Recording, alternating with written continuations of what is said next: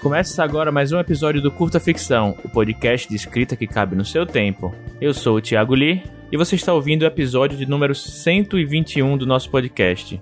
Bom, antes da gente ir direto para a entrevista, que tá muito bacana, vamos aos recadinhos iniciais do programa. Como sempre, apoiem a gente lá no Catarse, no link catarse.me barra curta ficção. O link vai estar na descrição do episódio também. Você pode nos apoiar a partir de 5 reais. Atualmente estamos a 75% da meta de a gente se pagar, o podcast se pagar. Então, mais alguns apoios e a gente consegue, né, ficar no zero a zero. Então, se você gosta do nosso trabalho, se você curte o que a gente apresenta aqui, né, considere apoiar lá a gente. É um trabalho feito com carinho, feito com muito amor. Como vocês sabem, eu sou o Thiago Lee, eu sou autor do livro Mistério do Carneiro de Ouro, lançado em 2021 pela editora Rocco, um livro infanto-juvenil de fantasia, ambientado lá no meu, no meu estado natal, em Sergipe, na cidade de Aracaju. Está em todas as livrarias, está vendo na Amazon, no Submarino, nas livrarias físicas também. Dá uma força pra gente também. Quem leu, eu agradeço muito. Quem conseguiu ler, faz uma resenhazinha lá na Amazon, no Scoob, no Goodreads, que esse tipo de engajamento ajuda muito o nosso trabalho. E também se você né, dá RT, dá um, um retweet, um compartilhamento dos nossos episódios lá no Instagram, lá no Twitter. Marca a gente também, que a gente adora ver isso e ajuda muito no nosso trabalho. Dados os recadinhos iniciais, vamos pro episódio? Bom, estou aqui com o escritor Arthur Malvavisco, ele que é autor do livro A Lebre da Madrugada, que vai sair, ou bom, não sei quando é que você vai estar ouvindo esse episódio aí, vai sair, ou já saiu pela editora Corvos. Ele que também é biólogo, falei, é, falei certo? Provavelmente me formo esse ano, se tudo der certo, se a pandemia não, não, não piorar, mas futuro biólogo. Fala um pouquinho mais sobre você, acho melhor você se apresentar do que eu te apresentar. Fala um pouquinho sobre você, sobre sua escrita, enfim, sobre você em geral. Bom dia, boa tarde, boa noite, né?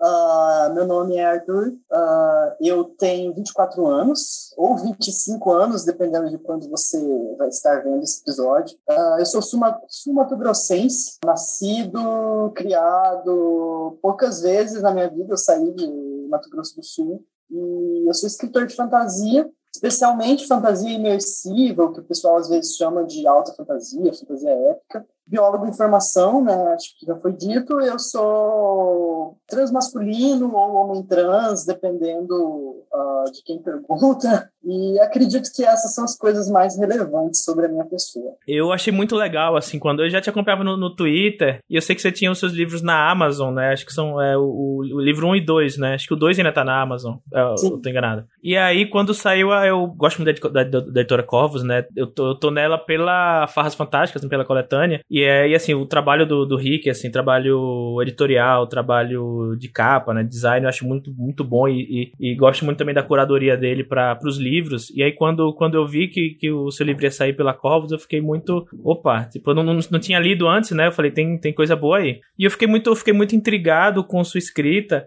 que eu achei que tem uma coisa que é bem. Ao mesmo tempo que ela é um pouco diferente, no sentido que assim, você, você escreve, né, fantasia em mundo secundário tal, um, um pouco estilo meio dark fantasy, né, fantasia sombria, digamos assim. E eu acho que tem um, logo no começo você consegue dar uma uma ambientação muito legal, assim, a, a sua história, mas eu não, não, quero falar dela ainda por enquanto. E eu queria saber um pouco quais são suas referências quanto à escrita aí, né, fantasia ou enfim, o que mais. Né, eu vi que você, você coloca na sua bio que você tem uma mãe escritora também, né? De onde vieram suas referências para sua literatura? Uh, primeiramente, eu também fiquei muito feliz quando eu descobri que eu ia ser publicado pela Corp foi, foi uma grande conquista pessoal para mim. É, assim, foi um pouco surpresa, porque eu sempre achei que eu ia ser independente mesmo, não esperava. Sobre as referências, né? A, a primeira, sempre, claro, vai ser a minha mãe, porque a minha mãe, ela é uma pessoa, assim, ela é escritora desde, assim, desde antes da internet existir. Eu, ela fala que eu sou, sou filho um pouco temporão, né? Porque eu sou, eu tenho 24 anos e eu sou mais novo de três. É, então, assim, a minha mãe escreve desde, desde a época da ditadura, ela é poetisa e contadora de histórias e escritora de literatura infantil. É, ela não fez, assim, é, nunca chegou a ser um best-seller, mas a minha mãe ela é publicada, foi publicada aqui, foi publicada em Portugal, fez um, um trabalho maravilhoso com uh, o Instituto dos Cegos aqui na nossa região, que ela fez audiobooks, fez, acredito que até, até livros em braille, e desde que eu sou pequeno, a minha mãe ela, ela tratava a gente como leitores beta antes do conceito de leitor beta. Né? Então, ela escrevia as histórias e contava para os filhos, e ela lia outras coisas para a gente. Tudo que ela me apresentou, Cora Coralina foi uma grande, grande influência, porque eu, eu gosto bastante dos contos, de como a Cora trabalha o fantástico. Uh, eu cresci lendo Cora Coralina, ouvindo as histórias dela. Uh, e já mais mais velho, eu, eu fui apresentado à fantasia mais comercial, né? Eu comecei como todo mundo lendo Tolkien, uh, apesar de que eu não considero ele assim uma grande influência para mim, ele foi assim mais uma porta de entrada do que uma influência. Mais recente dentro da literatura, eu acho que eu posso citar a Robin Hobb, que escreveu uh, Crônicas do, do Assassino, que não é a mesma coisa que o Patrick Rothfuss, que escreveu O Matador do Rei. Uh, são, é que são dois títulos muito parecidos. Eu gosto bastante também do Brandon Sanderson, gosto do Scott Lynch, que escreveu Os Nobres Vigaristas, a Anne McCaffrey, que escreveu Dragon Riders of Turn, que eu acho que nunca foi publicado no Brasil. Também outros, outros escritores brasileiros, né, mas Uh, durante a minha adolescência eu não tive tanto acesso assim à literatura brasileira porque não tinha muito essa cultura de e-book, de publicação independente. Então o que eu tinha bastante contato foi uh, Machado de Assis e mais assim outros outros nomes mais antigos do, do, romantismo. Eu gosto bastante dessa fase mais sombria do romantismo, mais né, que estava todo mundo morrendo de tuberculose, inclusive o autor eu acho que isso dá um pouco de. é, eu faço algumas piadas um pouco sombrias às vezes, sabe? Tá tudo bem, tá tudo bem. É, mas acho que é isso. Desculpa se eu sou verborrágico. Não, que isso. Tá. Podcast é justamente o local onde a gente pode ser verborrágico. Mas aí você. Tá, você falou, você falou bastante de, de fantasias, falou também da sua, da, do, fase romântica dos autores, né? Esse romantismo mais sombrio. Eu acho que bem interessante como essas, essa, esses gêneros, né? esse tipo de diferente de literatura, eles acabam se conversando de certa forma, né? Não necessariamente você tem que colocar tudo na, na mesma caixinha. A Lebre da Madrugada foi seu primeiro livro, assim, publicado? Onde é que você começou? Foi Amazon, Wattpad? Como é que você decidiu que falar agora acho que eu posso publicar? Eu, foi assim, eu tenho... Eu, eu escrevo há bastante uhum. tempo. Lebre da Madrugada foi o primeiro livro que eu terminei. Uh, eu tenho alguns projetos de, que são anteriores, que estão na gaveta ainda, que tem alguns problemas que eu tenho que arrumar. E o Lebre ele foi diretamente para a Amazon. É, eu tenho alguns probleminhas com o Wattpad, é, que eu admiro muito quem usa, mas eu não consigo usar, porque o Wattpad você tem que ficar lançando conteúdo nele, né?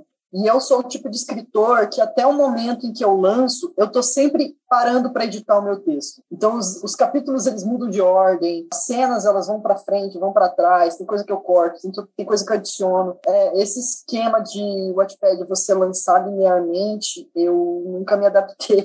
Então foi direto para Amazon, foi é isso. Eu também já tentei uma vez escrever pra Wattpad, mas aí eu também tenho um processo parecido assim. Eu falei, putz, eu vou ter que escrever o livro inteiro, e aí, enfim, fazer segunda, terceira revisões, e aí depois lançar um por um mesmo já tendo tudo escrito, sabe? Porque eu também não consigo lançar, e aí depois, quando for lançar o capítulo 3, eu falei, putz, eu quero mudar o capítulo 1 inteiro, sabe? Eu também não, não, não consigo. É, então, dá, menos, dá bem, bem menos trabalho se eu vou ter que escrever tudo de uma vez e já editar, dá menos trabalho lançar na Amazon. E uma coisa que é, é assim, pelo menos nossos ouvintes são muito curiosos quanto porque né, boa parte dos nossos ouvintes também são compostos de, de autores e autoras independentes, iniciantes e tal. E muita gente tem muito, muita curiosidade em, em pensar: caraca, tal, tal pessoa conseguiu partir da, do independente para a editora, ou tal pessoa conseguiu vender bem um livro tal. E todo mundo fica muito curioso sobre. Tá, mas é, como é que essa pessoa começou, o que é que ela precisou fazer, qual foi a, o que é que ela colocou no caldeirão, assim, para conseguir sair um, um, livro bacana, ou conseguir uma publicação, né? Como, é, como foi, vamos falar primeiro do, da, da Amazon, né? Como é que foi a sua experiência publicando com a Amazon, primeiramente? Eu sou um péssimo marqueteiro. Eu acho que assim, eu sou, eu sou ruim em fazer propaganda, sou, eu tenho, eu tenho fobia social, então tem, tem épocas da minha vida em que tudo que eu gostaria era ter o superpoder de eu me transformar num gambá, um gabiru, ou como que seja chamado no, na parte do país em que as pessoas moram, né? Uh, e me enfiar num buraco e desaparecer por três meses. Uh, mas o que me facilitou bastante com a, com a Amazon foi eu, antes de eu lançar, eu comecei a, a juntar um dinheiro para eu comprar commissions, né? Que é quando você contrata um artista para fazer imagens dos personagens. Que por sinal são muito lindas as, as imagens, as artes. ah, muito obrigada. Eu contratei alguns artistas muito bons, os próprios artistas da, da, que fizeram a capa, as artistas, né? A primeira capa que foi lançada foi a Mama Tiazi e a segunda foi a, a Jess Sinner. E isso já me impulsionou bastante pelo algoritmo, porque as pessoas viam a capa e comentavam, e aí depois eu fui mostrando as ilustrações, e isso ajudou bastante. Estabelecer no Twitter uma rede pequena de apoio que depois vai se, se multiplicando, assim, né, no, uh, num sistema meio meme, né, que você vai compartilhando as coisas, as pessoas falam. Então foi uma foi uma coisa mais orgânica do que planejada que aconteceu comigo. Eu acho que eu tive um pouco de sorte. É claro que teve muito trabalho, mas também teve um pouco uhum. de sorte. É, uma coisa que a gente costuma falar aqui no, no, no enfim, nos episódios anteriores do podcast, até no grupo de apoiadores, é o quanto tem vários, vários fatores, né? Digamos, uma, uma de fatores aí. Capa, rede de apoio, redes sociais, é, o próprio texto em si, quando um, um autor endossa você, ou uma coisa assim. E só que nunca existe uma fórmula única, né? Putz, se eu fizer uma capa fodástica, isso vai fazer meu livro vender, sabe? Às vezes o livro da pessoa pode ser muito ruim, sabe? A capa faz vender, mas não passa de um certo ponto, porque as pessoas não, não, não leem e dão resenha, sabe? Ou então, putz, meu, meu texto é, é impecável, mas aí a pessoa, sei lá, não, não, não consegue colocar no, no momento certo, ou não consegue, sabe? É, e aí também, também não, não, deslancha por causa disso. Então acho legal quando que as pessoas percebam que, como você falou, né, uma, é uma junção de fatores. Poxa, uma capa e as artes lindíssimas, uma rede de apoio no Twitter, é, um texto bom também, e aí isso vai se retroalimentando, né, com boas resenhas, e aí vai, vai pegando um pouco mais de, de impulso. Acho que tem um pouco disso, né? Eu acho que também, assim, pensando agora que a gente está conversando, né, em retrospecto, que é uma coisa que talvez eu, eu não tivesse percebido, mas agora uh, faz sentido, é que o meu público-alvo, né, você tem que ter uma noção do público-alvo para qual você vai vender.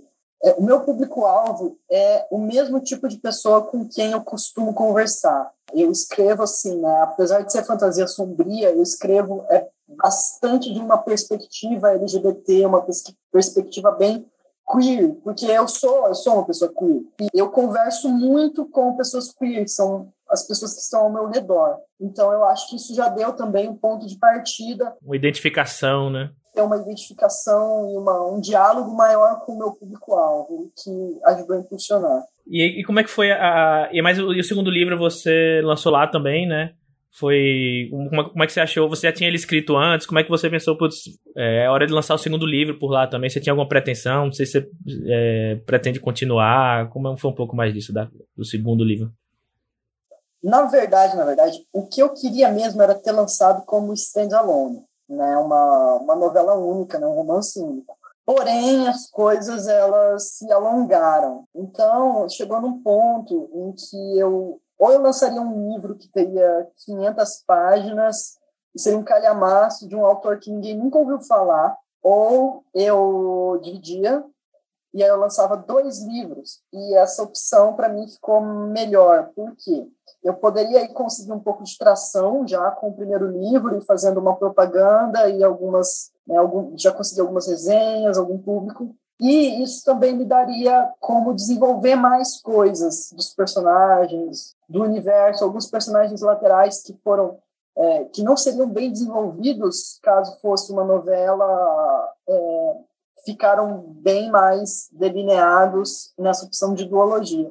Então, eu já tinha tudo escrito quando eu lancei o primeiro. O que aconteceu foi que eu só peguei as partes que faltavam e desenvolvi e dei uma polida para ter uma estrutura narrativa bonitinha em três arcos. Isso você falando me lembra quando eu lancei o meu. Lá em 2018, eu lancei o meu livro Homem Vazio na Amazon.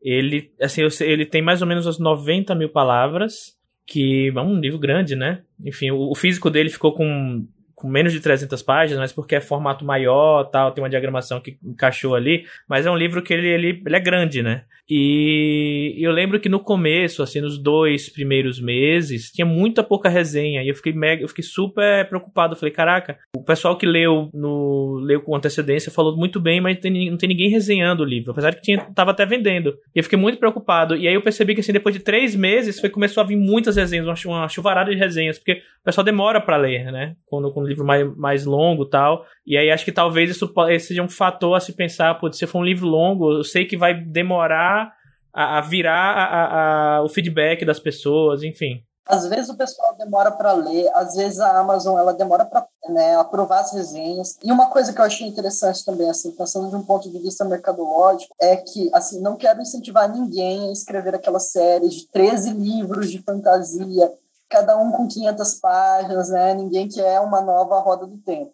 Mas uma coisa que às vezes ajuda é que se você tem uma duologia, Anúncio de lançamento é uma coisa que consegue muita atração no Twitter. Se você anuncia um segundo, muitas pessoas que não viram o primeiro vão ver o segundo e aí vão entrar em contato com o primeiro. Então, quando você lança o seu segundo livro, você também dá visibilidade para o outro. Né? Então, também foi uma coisa que eu acredito que me ajudou muito. Uhum. Ah, legal. E aí, como é, como é que foi? Você falou disso, você falou um pouquinho atrás, você, fiquei muito, você ficou muito, muito alegre, muito surpreso com a publicação da Corvus. Como é que foi o processo? Né? A Corvus que veio atrás de você, ou teve algum, alguma seleção?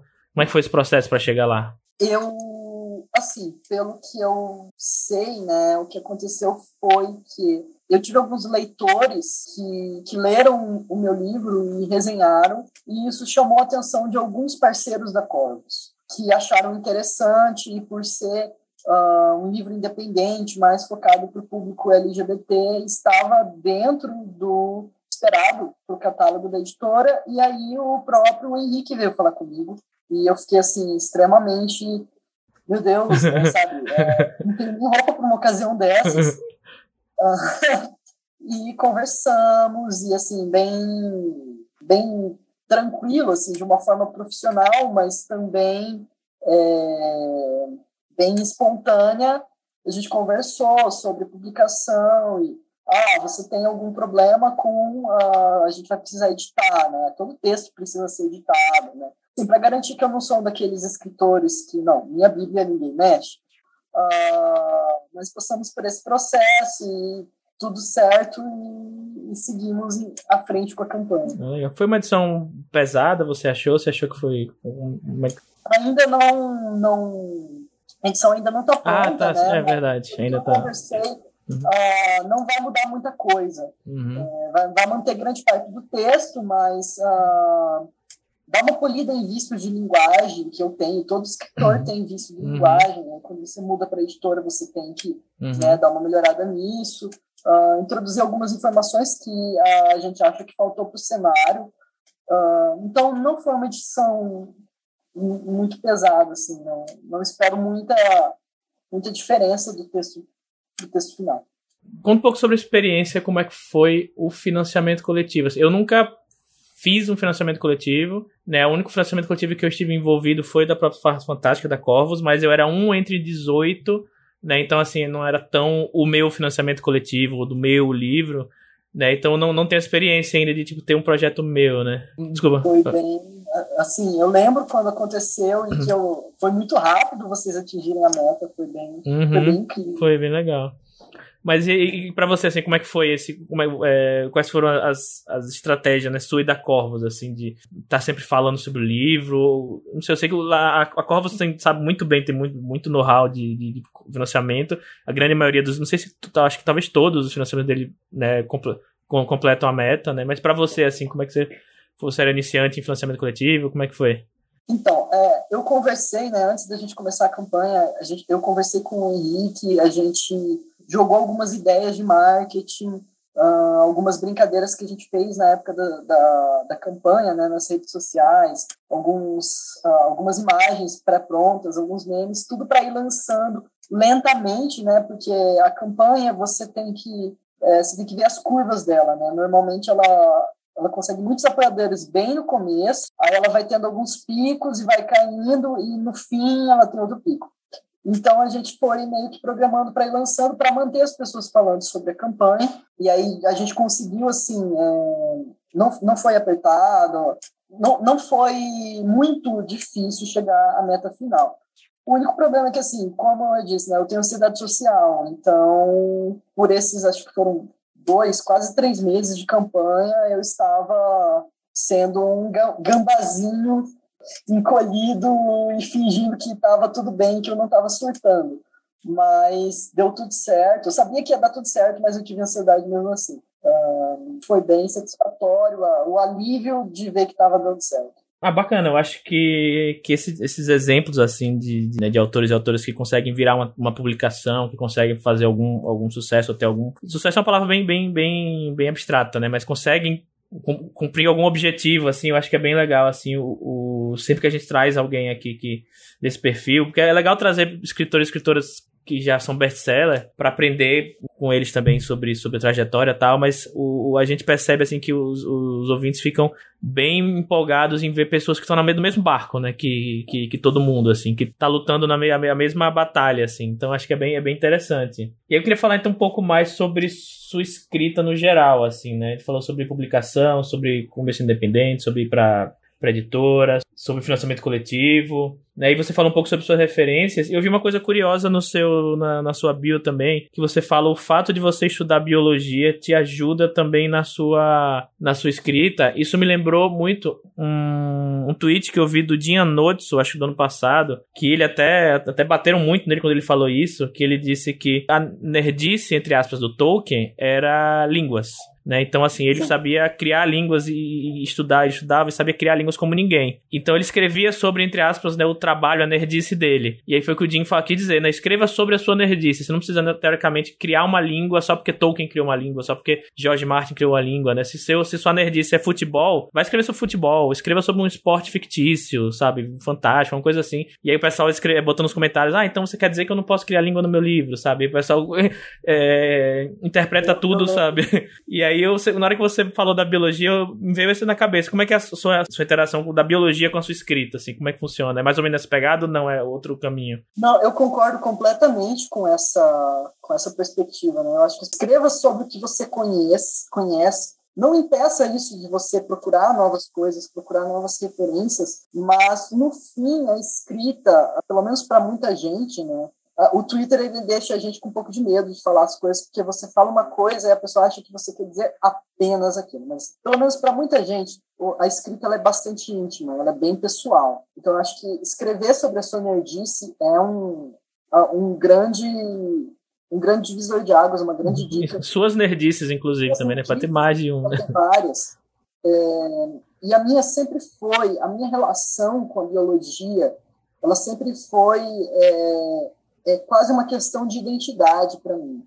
Então, assim, a minha, essa relação com o natural, né, com o mundo selvagem, e eu coloco muito isso na minha, na minha escrita, muitas vezes não de um ponto de vista técnico, não porque o pessoal fala muito de criação de mundo, vamos fazer uma criação de mundo, criação de mundo robusta. Beleza, para muita gente é interessante, mas para mim sempre foi mais sobre os temas que eu trabalho na minha escrita.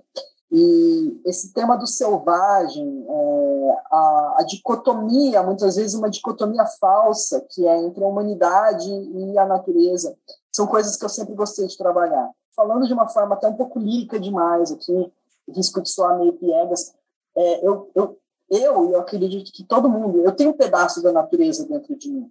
E muitas vezes as pessoas elas têm esse, esse pedaço da natureza dentro delas e elas lutam com isso ou elas, elas podem lutar, elas podem aceitar, mas a minha forma é, de lidar com esse pedaço da natureza é eu trabalhar ele.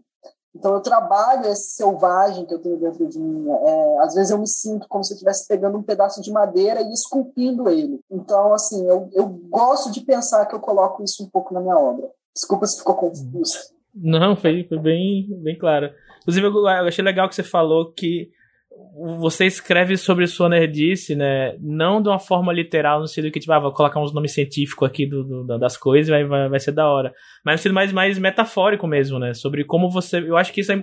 Eu acho que é uma coisa muito subestimada, inclusive, de levar as coisas não pelo, pelo que elas do, pelo que elas são no, no papel, assim, no, mas sim pelo, pelo que é que tá por trás disso, né? Então, falar sobre biologia não é tipo, ah, vou inventar umas plantas novas aqui, vou inventar uns animais aqui da hora. Não, é, tipo, é o que significa a biologia para mim, no caso para você, né? O que significa a biologia, o que significa os temas que, eu, que me são caros, né? Eu acho que isso é, isso é, isso é muito legal. Sim, não precisa ser concreto. É, uhum. Eu tenho alguns projetos que eles são um pouquinho mais pesados na parte de evolução especulativa, mas não é só pela evolução especulativa, não é só pela criação de criaturas porque é, se eu quisesse fazer evolução especulativa, eu ia fazer um curso de desenho e iria fazer, né, como muita gente faz, o pessoal da paleoarte, o pessoal né, a, das artes visuais, fazem um trabalho de evolução especulativa. Você tem muito, muito desenhista que faz um trabalho de world building, né, de criação de mundo, tão bom quanto vários escritores. Então, assim, para mim, é, é interessante às vezes colocar isso na escrita, mas não é o coração da literatura. Para mim, o coração da literatura é essa forma como a literatura ela trabalha esses temas de forma mais abstrata. Outra coisa também que, e aí já é uma, uma pergunta, já, já sou eu utilizando do meu. Já, já que a gente está conversando aqui, eu tomei seu tempo para conversar, eu vou, eu vou me aproveitar também. Como é que você é, utiliza temas, né, de, ou, ou temas ou arcos, né, de, de romance nas suas histórias é, eu falo isso porque assim, eu sou, eu sou. O meu ponto fraco de escrever é romance, assim. Tanto é que no meu, no meu livro, quando eu, eu. Mais recente, né? O Mistério Carne de Ouro, eu escrevi lá e tem, tem, uma, tem um, um romance lá, né? Tem um. Tem um é, dois personagens lá que, que, enfim, acabam, acabam juntos e tal. E aí eu escrevi minha primeira versão, dei pro leitor beta, chegou no final. Aí ele, pô, você tirou esse romance de onde, sabe? Do, do, tirou do cu esse romance. Aí eu falei, ah, não, mas tem ah, esses pontos aqui, né, são os pontos em que há um, uma química. Eu falei, cara, não tem não. E aí eu fui lá, mexi e tal, melhorei um pouco. Aí quando a gente foi publicar, né, aí a minha gente, ela leu e falou, putz, você tirou esse romance de onde? Eu falei, caraca, mas já melhorei ele, sabe? E aí ela, não, melhor aqui, aqui, aqui, aqui tal, não sei o quê. E aí quando foi pra, pra, pra editora, né, a editora pessoa, né, da editora CNPJ, foi, foi ler pra fazer a edição, projeto de edição, né, como o Rick fez com você, ela falou assim, putz, dá pra melhorar esse romance? Eu falei, caraca, mas duas pessoas já falaram, eu já melhorei o que duas pessoas falaram. Eu falei, é, meu, meu ponto fraco é romance mesmo. E aí eu queria saber como é que você é, aborda é, romances no seu, no seu, é romance romântico, né, não romance livro, nas suas histórias, né? E como é que você costuma abordar na, na, na hora de escrever? Uma coisa assim, né? Eu, eu falo muito pela tangente. É outra coisa que eu herdei da minha mãe. Às vezes eu me, eu me irrito com ela, mas eu faço a mesma coisa. É, uma coisa, Somos todos. Eu nunca fui muito de ler romance. Apesar de eu escrever, assim, eu leio, porque a gente que é escritor, a gente tem que ler tudo. Mas eu nunca gostei muito do romance. E eu acho que uma coisa que me faz escrever romance é como eu não gosto de. Eu não gosto da maior parte dos romances que eu leio, porque eu nunca me vi nesses romances. Eu nunca percebi realmente uma relação mais uh, profunda nesses romances. Eu sempre achei eles um pouco formulaicos eu, eu fui aprendendo a escrever romance de uma forma muito experimental, e aí depois eu fui atrás das técnicas, ver o que as pessoas usavam, e fui passando um pente técnico no, no que eu estava escrevendo.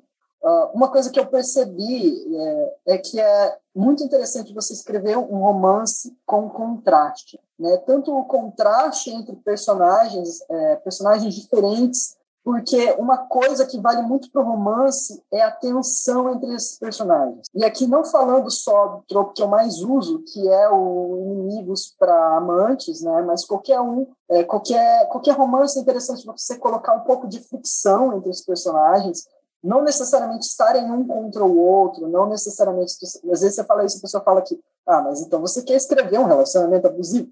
Não, porque nem todo conflito é abusivo. É, você pode ter um conflito de interesses, você pode ter um conflito cultural, uh, um conflito de pontos de vistas, e trabalhar isso de forma profunda. E uma coisa que eu percebi é que muitas pessoas, elas, quando estão escrevendo romance, elas colocam o personagem no papel de interesse romântico. Então, esse personagem ele é um interesse romântico e ele está aqui sendo um interesse romântico, mas ele não tem muitas outras coisas além disso.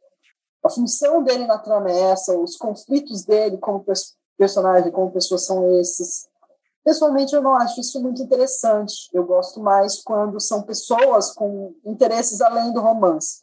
Um dos motivos pelo qual escrevo romantasia, né, que é um romance com fantasia, Porque você tem várias outras coisas acontecendo na trama, vários outros interesses, vários outros problemas, vários outros sofrimentos aí que você faz o personagem passar.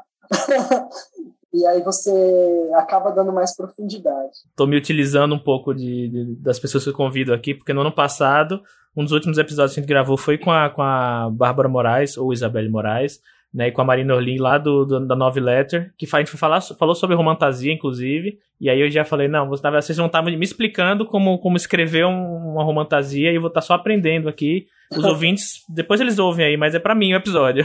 Eu falei, todo mundo que vier aqui já tem um outro, um outro outra pessoa que eu convidei já para deve ser o um episódio depois desse aqui, para falar sobre romance também, que não, não só eu tô usando para aprender, como eu vejo que é um, um, tema que muitas pessoas se interessam e além disso é um tema que às vezes sofre um pouco de não sei se falava preconceito assim, mas que as pessoas veem, tipo, ah, tem romance, então, sabe, não quero ler é fantasiar, mas é com romance, sabe? Pelo menos um, uma, boa, uma, uma, boa parcela, vou dizer aqui, né?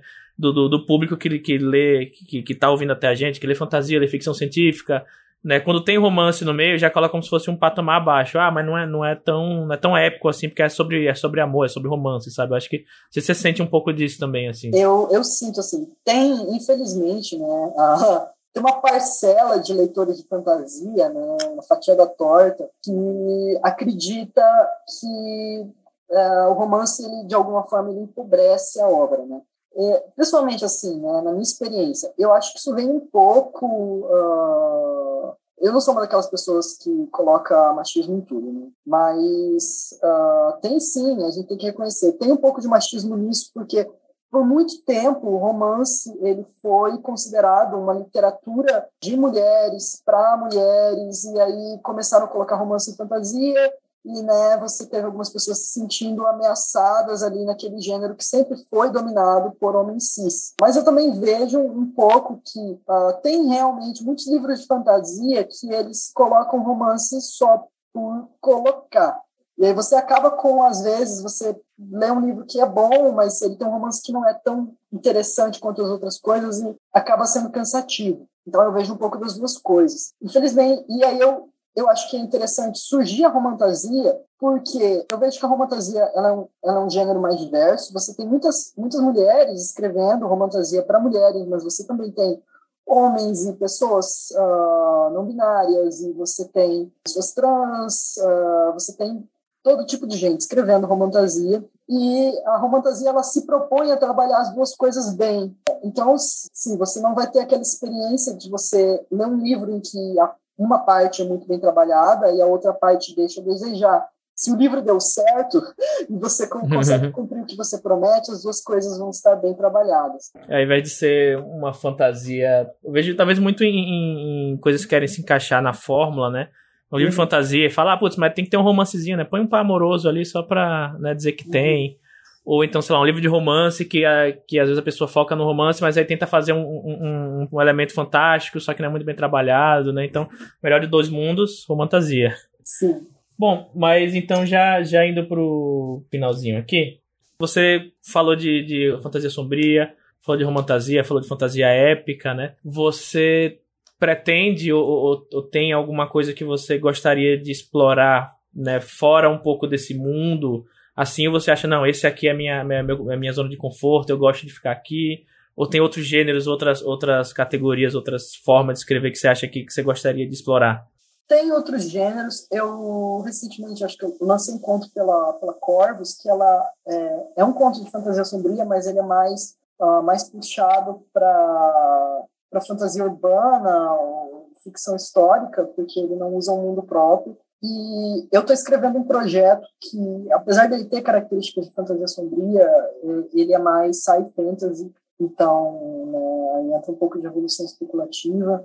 Eu, a minha zona de conforto, particularmente, se eu não estou escrevendo para edital, ou se eu não estou fazendo algo assim sob, sob encomenda, é, são mundos, né, os cenários próprios. Eu gosto muito de escrever em cenários próprios eu sinto um pouco que isso tem um pouco a ver com a minha experiência, um pouco com a minha experiência de gênero, que eu sempre me senti um pouco desconectado do mundo.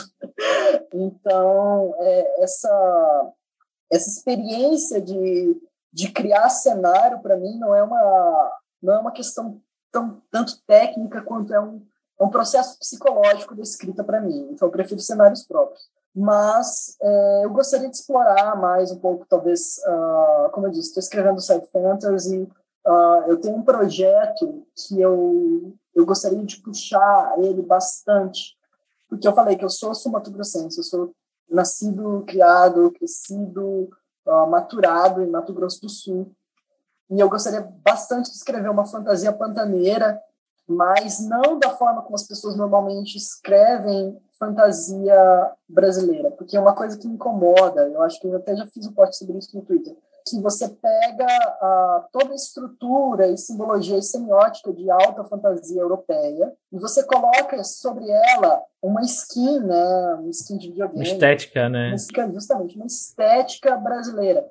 Então, o que, que parece? Parece que você pegou um livro gringo e aí você esfolou o folclore brasileiro e jogou uma pele mal curtida em cima. Então, eu queria escrever uma, uma fantasia mais uh, com elementos daqui, com elementos da minha vivência, crescendo aqui uh, no futuro. Eu tenho esse projeto, ele, é mais, ele também lida bastante com transgeneridade, seria sobre, ele seria escrito no formato de diário de campo, que seria um, uma pessoa passando por uma estrada em um ambiente selvagem, desbravando esse ambiente selvagem, lidando com, uh, com questões uh, com questões pessoais e também com questões de colonização, da violência dos bandeirantes, mas tudo num cenário fictício, sem uh, coisas de alta fantasia que a gente normalmente vê, sem espada, sem dragão, sem varinha mágica, Mas, para eu fazer isso, eu preciso fazer muito mais pesquisa, eu preciso andar pelo interior do estado. Não que eu já não ande, porque, felizmente, a minha profissão, né, ela me dá o privilégio de que muitas vezes eu vou para lugares que uh, ninguém mais vai, eu passo por coisas que ninguém mais passa, situações, assim, completamente esdrúxulas. E trazer um pouco isso para escrita, mas seria bem mais no uhum. futuro. Tem alguma. Uma, agora você falou, fiquei, fiquei curioso, assim, tem alguma você fala situações esdrúxulas, assim, são coisas tipo causos muito estranhos, você vê alguma coisa estranha. Fiquei curioso, assim, o que é, o que, é que você já viu, assim, hoje né, no seu trabalho aqui? eu não sou uma pessoa muito de acreditar em sobrenatural. Quando eu falo uh, situações esdrúxulas, seria mais você fazer um campo e você tá no meio do Pantanal, o seu carro atola, e você tá a 20 quilômetros da fazenda mais próxima, você tem que abandonar o carro uh, e andar uh, numa estrada de chão, e aí você ouve barulhos, e aí você para debaixo de uma árvore, tem um tunilhute olhando lá em cima, e parece um ceifeiro. Eu tive um professor que ele teve uma marmita roubada por uma onça num lugar em que estava ele e uma faquinha de, de serra. Eu tive uma professora que, uh, durante coleta de serpentes na região do Pantanal, tinha que subir o morro e aí a, a, o carro ficava cheio de cobra e não tinha onde dormir e aí a pessoa dormia do lado das cobras. Situações como essa, que você vai colocar uma, uma câmera fotográfica numa árvore, no dia seguinte você chega lá e tem uma marca de unha enorme falando que por que, que você fez isso nessa árvore? Minha. Então, eu sei o seu cheiro agora. Eu sei que você tem que trabalhar as próximas semanas aqui. Experiências que mudam um pouco a gente. é, então, eu não sabia o que esperar, mas já, é, gostei do que, do que eu vi. É esse, acho que esse tipo de, de, de experiência é, dá para extrapolar muito pra escrita, né? É você, você conhecer e viver esse tipo de coisa, né? Gostei muito do nosso papo, foi, foi bem legal. A gente falou de, de publicação, falou de, né, de referência de escrita, de, de projetos, e conta pra gente agora, então, aí, é onde a gente pode te achar, ou, ou, ou não, é onde, onde, onde você. e, ou então já pode achar pelo menos seus livros. Se você tiver algum recado também, que você falou, putz, lembrei de uma coisa que eu queria ter falado, pode falar agora também, ou se não, fala dos seus livros aí e onde as pessoas podem, podem encontrar. Nas redes sociais, assim, que eu tenho uma persona mais, mais pública mesmo, é o Twitter. Eu tenho é o a, arroba, a Malvavisco, né? A de Arthur Malvavisco da, do pen name, né? Nome de caneta. Instagram e Facebook eu tenho, mas eu quase não uso. Outros lugares que as pessoas podem me encontrar, eu acho que uh, na minha casa e na faculdade, mas por favor não façam isso. Não façam isso. Brincadeira, né? Nem sou tão famoso assim. E para encontrar os meus livros, por enquanto, vamos uh, esperar o lançamento da Corvus, que vai ser ainda nesse primeiro semestre de 2022, a Lebre da Madrugada. A gente está planejando também a campanha do segundo. Eu pretendo continuar escrevendo e pretendo continuar escrevendo coisas nessa nesse estilo, porque é uma coisa que eu acho muito importante é você ter pessoas LGBT, você ter pessoas queer escrevendo literatura, escrevendo fantasia e fazendo isso de uma forma mais autêntica, então sem tantos filtros. Eu escrevo fantasia sombria. Eu vejo muita fantasia, eh, literatura LGBT de forma geral, que ela é muito higienizada. Nossa, eu tava com essa palavra na cabeça. Eu, eu ia falar higienizar. Exato. Muito. Assim, eu não tenho nada contra. Eu acho que se você gosta de escrever isso, você escreva isso. Se você gosta de ler isso, você leia isso. Mas eu acho que a gente está tão acostumado a ser representado pela mídia cis como cis hétero, né? Como sendo só sofrimento, que a gente acabou sendo forçado a escrever só sobre alegria, só sobre felicidade, só sobre realização pessoal e não fica tão confortável sobre escrever sobre o nosso sofrimento, a nossa angústia, a nossa a nossa dúvida, a nossa o nosso conflito interno. Eu acho que não, eu acho que não é porque a gente foi representado como sempre sofrimento pela mídia cisete, pela mídia dominante, que a gente não possa falar sobre, uh, sobre as, as, nossas angústias, que a gente não possa mostrar pessoas LGBT, pessoas, personagens queer, moralmente cinzas, moralmente complicados. É, não é porque você tem os vilões da Disney que foram codificados como LGBT que você não possa escrever vilões de um ponto de vista queer, de um ponto de vista que você leve questionamentos mais profundos, né? Então eu acho que isso é a única coisa importante que eu queria falar. Desculpa se eu me, se eu me alonguei demais, se eu, se eu falei demais. Não, que isso. é, e aí é uma diferença quando é algo que é feito para o público cis hétero ver, com aquele famoso para inglês ver, Sim. sabe? Ou quando é algo que é escrito com profundidade, com autenticidade, né? Eu acho que a perspectiva faz toda a diferença, né? Uhum, a perspectiva e você, a mensagem que você quer passar, uh, o público que você quer atingir, a, a experiência pessoal que você teve com isso faz toda a diferença. É isso, gente. Obrigado, Arthur, outra vez. Muito obrigado. e eu que agradeço. E a gente volta no próximo episódio. Valeu, galera. Muito obrigado. Muito obrigado pelo convite. Tchau, tchau, tchau. É. Tchau, tchau.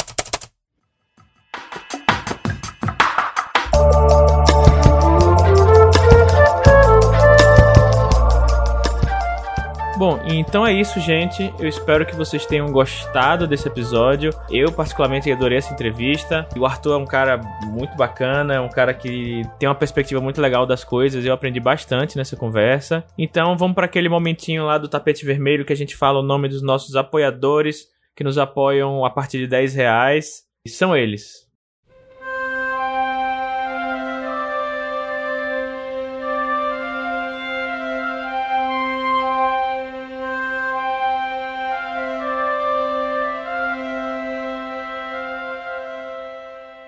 Aires Escritor, Alessandra Silva Rocha, Ariel Aires, Brena Gentil Rezende, Bruno Miller, Carol Vidal, Carolina M. Ono Leal, Caroline Fronza, Cristiano Vaniel, Daniel de Paula, Danilo Henrique, Diana Passi, Ednei Antônio Bruscagim Pim, Elvis Rodrigues, Fábio Abadio, Fábio Cunha, Guilherme Caetano, Jonas Furtado Dias, José Henrique Rodrigues, Kianja Lee, Liciane Correia, Mai Barros, Olivia Lober, Pires, Rafael Guimarães, Renan Ariel, Renan da Silva Santos, Ricardo Balbino, Roberta Cláudia, Rubens Travassa Augusto Filho, Simone Paulino, Thaís Messora, Tiago P, Tiago Silva da Costa, Tom Borges e Vinícius de Siqueira Afonso. Então, nosso muito obrigado para todo mundo que nos apoia, independente do valor, a todo mundo que nos ouve, a todo mundo que nos acompanha nas redes sociais. A gente se vê daqui a 15 dias. Próxima semana tem Pavio Curto. Daqui a 15 dias temos mais outra entrevista aqui pelo Curta Ficção. Esse foi o Curta Ficção, podcast de escrita que cabe no seu tempo. Eu sou o Thiago Lee e a gente se vê no próximo episódio.